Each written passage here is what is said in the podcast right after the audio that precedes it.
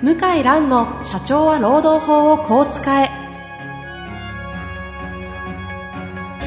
法律の下で展開されるビジネスの世界。ポッドキャスト社長は労働法をこう使えは弁護士の向井蘭が経営者の立場に立って経営者が知っておくべき労働法の基礎だけでなくビジネスに関する法律の問題を分かりやすく解説します。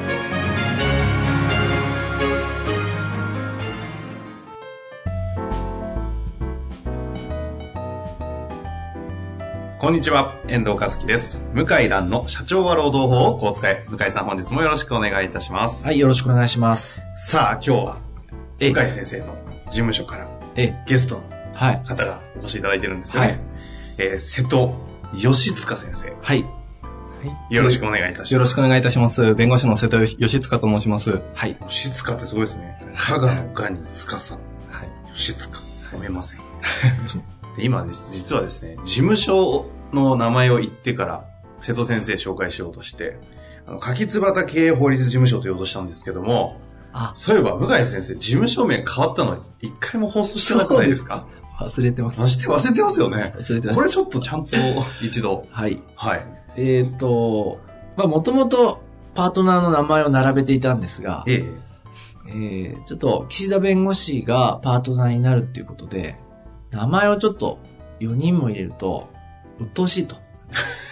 喋りづらいと。まあまあ確かに。えーということで、えー、ちょっと名前を入れるのはもうやめて、はあはまあなえー名称変更しようと。うんその時に、まあ、いろいろ候補上がったんですが、色から考えていただいたうん、デザイナーの方がいて、うん依頼した。あ。うんでデザイナー、デデザイナーの方が、えーその紛争の私どもからヒアリングしていただいて、でむしろ紛争っていうよりは、その紛争を収める、むしろ予防する、そちら逆側の色、また青とか、ああ、なんかこう、紛争って赤とかそういうイメージがあるのに対してってことですね。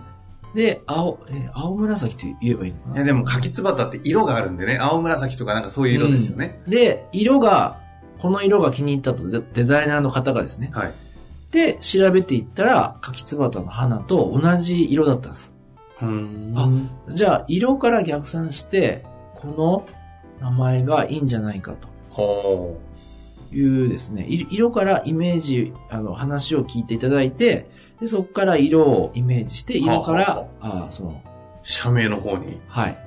ということなんですよ。へえ。で、そうすると、紛争とかいうものよりも、どちらかというと、調和とか、はい。なんていうんですか、協調とか、なんかそういうイメージそうでなんですすかね。ね。調和協調、なんか和とか？和とかですね。うーん。そちらになりますね。という、柿つばた経営法律事務所の瀬戸先生にお越しいただいてると。あと、経営の部分は、はいあの、経営者の、まあ、見方、立場に立って、あの、弁護をしていきますので、まあ、柿つばた経営というふうにしています。はいなるほど。はい。で、あと、柿つばたの、柿つばたの字なんですけれども、あの、若いという字が入っていまして、うんうんうんちょっと若手がどんどん増えてきましたので、ちょっと若手が、まあ、これから盛り立てていくということも含めて、まあ、柿つばたとしていると私としては、かんあの、感じているんですけど。ああ、そうですね。いや、よくま、いや、よくまとめていただいて、うまくこじつけていただいて。忘れてました。あ忘れてたんですかなるほどですね。え、今って、事務所、柿つばた経営法律事務所は、若手？何人ぐらいいらっしゃるんですか？え20代は4人？4人です。ちなみに瀬戸先生は？今29です。?29 です。はい。若手の一人ですね。若手です。はい。疲れてますよね。そうですよ。もう経験 豊富ですから。労働法には相当精通してます。はい。もう本当に案件はかなり数は相当こなしてますね。先ほど収録前にはもう20年ぐらい労働分野をやってる弁護士の先生ぐらい、あえー、一般の弁護士さんが20年弁護士経験積んだ時よりも、労働分野に限っては経験積んでんじゃないかっていう。ああ、なるほど、そういう、えーえまあそれほど精通した方がええ今日はお越しくださってますので、ーはい。早速やっていきたいなとは思うんですけども、え、で、ちなみに今日はどんなタイトルに今日はですねええ、パワハラ、まあ今までも取り上げてきたんですが、はい。ちょっと面白いニュースがあって、うんうん。それもちょっとあの、ちょっと無理やり結びつけたところがあるんですが、はい。まあぜひ知っていただきたいと思ってですね。えそれはどういうことかというと、あの、パワハラの加害者の方って、はい。自覚症状がなかったり、うん。悪気がないことが結構あるんですよ。突然その内部通報されたり、突然匿名の手紙がと届いて、うんうんこの人がこういうひどいことやってますとか、そういうふうにこう名指しで言われたりするんですね。はい。で気づかないことが多いし、言われてからも、いや自分はやってない。うん。パワハラじゃない。この溝がね、埋まらないんですね。うあん。の被害者側からあ見るうパワハラ上司のイメージと、そのパワハラ上司と言われてる方の、おご自身が考えてる教育指うんう導んですね。うん。そこにギャップがあって、はい。で、なかなか、あの、埋まらないから、まあ、昔から今の若い者はみたいな言い方、うんうんもう何十年前からあると思いますが、はい。すごく衝撃的なニュースを僕が見て、はい。あ、これじゃないかというニュースがあってですね。うん。あの、三重県のはい。自動車教習学校で、はい。やってる内容は普通の教習学校、教習所。教習所なんですけど、はい普通にく普通の車を運自動車運転して、転免許証を取るところですね。ええで、隣に教官が座って、はい。で、こう、あの、カーブ曲がったりとか、うんうんあの、坂道発進したりとか、まあそういう普通の教習所なんですけど、ある特徴があって、はい。それは何かというと、はい。叱ることはしない。叱らない。褒める。うん。叱らない。これを徹底する。教官が。全教官が。絶対叱ってはいけない。はい。え、とにかく。ちょっと待ってください。いつも通り来ましたけど、え、なんか関係ありましたっけ？はい。で、はい。で、これなんでそんなこと経営者の人がうん。実行したかっていうと、うん。その、まあ、自動車教習所ってベテランの教官が多いから、はいまあ年齢でいくと、僕が習った時も50代、60代の方が多いですよねよね。うん元タクシー運転手さんとか。大体大学生ぐらいの時に取ると、お父さんぐらいの方がお父さんぐらい教えてくれるイメージですよね。そう。そうすると、いや、そうじゃないでしょ、とか、あ、そこ右とか、まあそういう言い方で怒られる時は、まああるわけですよね。はいだって、運転始めたばっかだから、完璧にいきなりできないから。で、僕の世代は、まあしょうがねえなと思って、ああ、すいません、つって終わりなんですけど、うんうん。今は、その、ここ右、どうしてこれできないの？とか言われると、心が折れちゃって、自動車教習所に来なくなっちゃうらしいんですね。本当ですか、うん。で、来なくなって、で、その悪い評判が広まり、あっあ、ていう悪循環で、うん。年々その入所者が、あまあ人口減少もありますけども、減ってきて、で、そこで考えついたのが、もうやめようと。こうなったら。うん。叱るのはやめよう。笑顔で、うん。全部。うん。タイムカードの代わりに、あの、教官は朝来たら、はい。その、顔を識別する装置に向かって、笑うの？笑うの。笑わないと出勤したことにならない。にって。はあ、はあ、はあ、はあ。で、あでも、そんなはい。で朝礼は、隣の教官と話をしてええ、30分間褒め合う。いいですね、今日のその髪型。今日肌ツヤいいですね、とかですね。うん。それを毎日やる。うん。でな、なんとか褒め検定っていうの検定試験もあって、それ受からないといけないそこまで徹底してる。徹底してやる。おそらくね、反発した教官辞めてるはずで、だから、本当に？本当ですか、うんだって若いその場合はどうなんですか？これ。まあでもご自身がやめられてる。ご自身が、あ あの、若い女性の教官とかね、若手の教官が多くって、それで、は業績が急回復した。嘘。うん。ちえ、で、何なんでしたっけ？で、はい。まず、そもそも、ええ。私、運転下手くそでしたが、はい。知らないけどね、それどうでもいいけど、えただ、まあ怒られた記憶はありますが、はい。だから、何っていう話でう、んあの、行くならめんどくさいってあっても、叱られるの嫌だから行きたくないっていうのうは、んうん。考えたことすらない。その発想すらない。行きたくない。あの、叱られるのが嫌だから行きたくないっていう。その発想すらないのに、今は、かなりの数の若者は、それで、えー行きたくないって言って、本当に来ない。うん。これがまずびっくりしたのと、この、そのニュース、うん。じゃあどういう形で見たかわかりませんけど、見て、そういう感想を覚えられたわけですね。やっぱり叱られるとか、はい。そういうことを慣れてない。免疫がない。え、これは、この話知ってました？あの、自動車学校は。あ先ほど聞きましたけど。え、そうですねこれ瀬戸先生的に、はいこれもあれですよね。弁護士としての前にの、あの、そうです世代としての世代お話されてますよね。あ、そう、せっかく来てるから。そうですよね。そうですね。あの、今、おっしゃられたように、私たちの、まあ、若い世代は、まあ、あの、怒られる習慣っていうのは小さい時からあんまりないので、私は、あの、小さい頃剣道やってましたので、まあ、かなり厳しく指導されたところはありますけれども、まあ、他、そういうスポーツですとか、そういうのやってない方々っていうのは、なかなか厳しい指導っていうのを今まで受けてこなかった方々が多いので、まあ確かにおおっしゃるように慣れてないっていうところはあると思います。それで教習所っていう、まあ、ある程度高いサービスなので、うん。わざわざお金出してまでなんで怒られに行かなきゃいけないのか。なるほど。っていうところがあるので、そういうところで、まあ確かに、まあ、ほ褒め、褒めるっていうところも、まあ需要があるのかなとは、ちょっと聞いていて感じましたけど。はあ。え、じゃあ、違和感あまりないってことですか？まあ、剣道されてたんで、ご本人としては、まあ違和感あるかないか。かで言えばありますけれども、まあ一つの、あの、あのサービスとして、まあ面白いなと思いますけれども。え、瀬戸先生はこういう自動車教習所が、はい。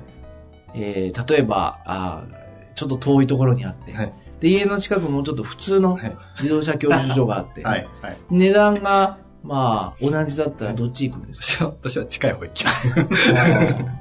え、同じ距離にあったらどっち行く？同じ距離にあったら、この、ほあの、褒める方に行く。言わせてませんかいして。いやいやいや、これ、これパワハラじゃないですか。収録上。完全に誘導してますね。へえ、えなるほど。あでも、人気は出ると思思います。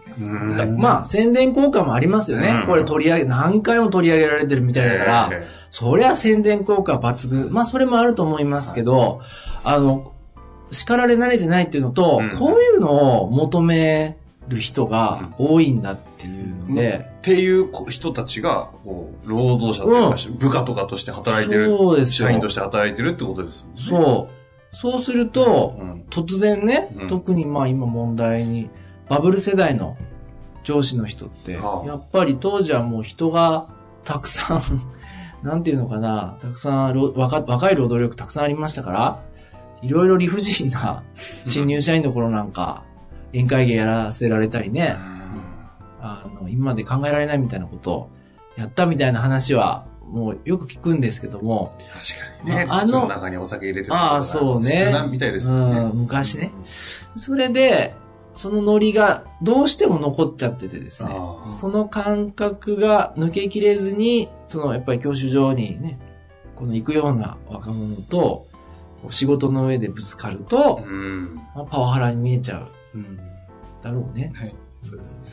まあ、上司の方、よく言われるのが、私の頃はもっとひどいこと言われたと。うんで私がやってることなんて、大したことないっていうふうにおっしゃるんですけれども、やあっぱり、まあ、それでも、あの、今の人にとっては大したことがあるんで、それなりの強度があることなので、もう、あの、そのさじ加減というのは、なかなか、その、分かることが難しいと思うので、うん。もう、この、褒める、褒めちぎる教習所のように、もう、振り切って、褒めることしかしないと、した、するっていうのは、一つの手段として面白いのかなとは、と聞いてて思いました。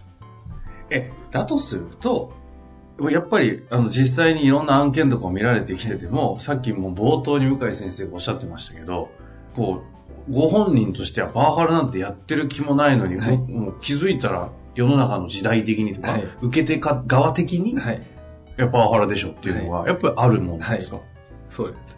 あるっていうかほとんどそうだよね。はいあ、ほとんどそんなもんうん。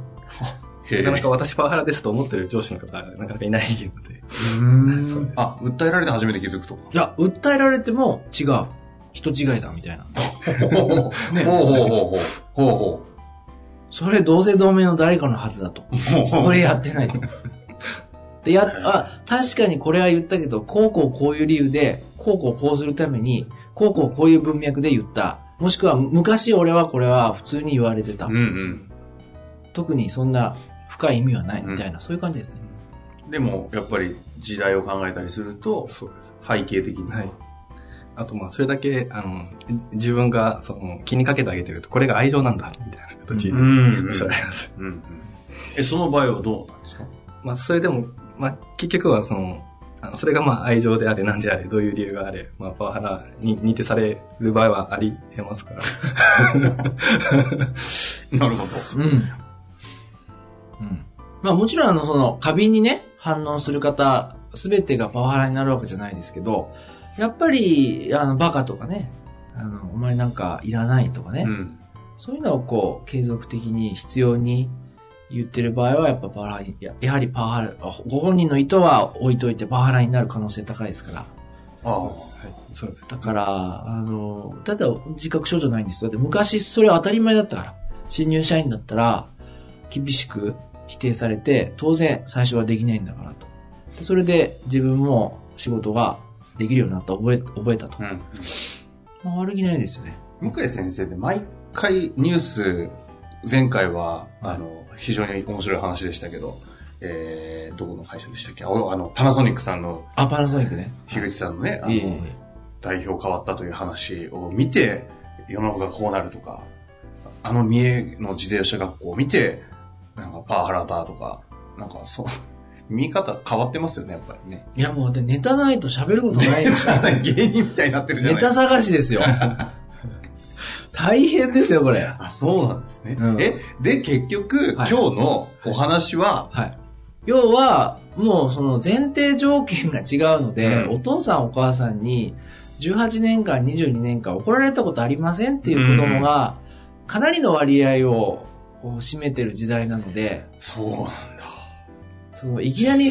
強い負荷をかけるとは、過敏に反応してしまうと。うん。もそういうことを、ぜひ認識していただきたいと。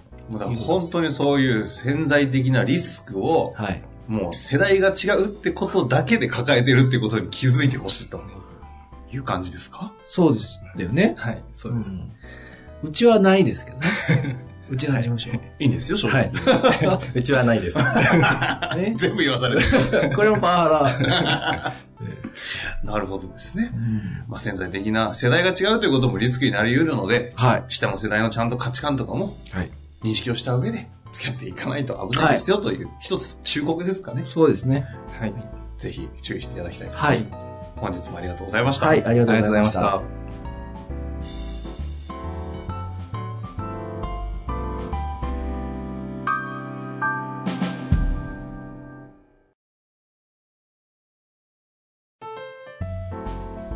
本日の番組はいかがでしたか？番組では向井蘭への質問を受け付けております。ウェブ検索で向井ロームネットと入力し、検索結果に出てくるオフィシャルウェブサイトにアクセス。その中のポッドキャストのバナーから質問フォームにご入力ください。たくさんのご応募お待ちしております。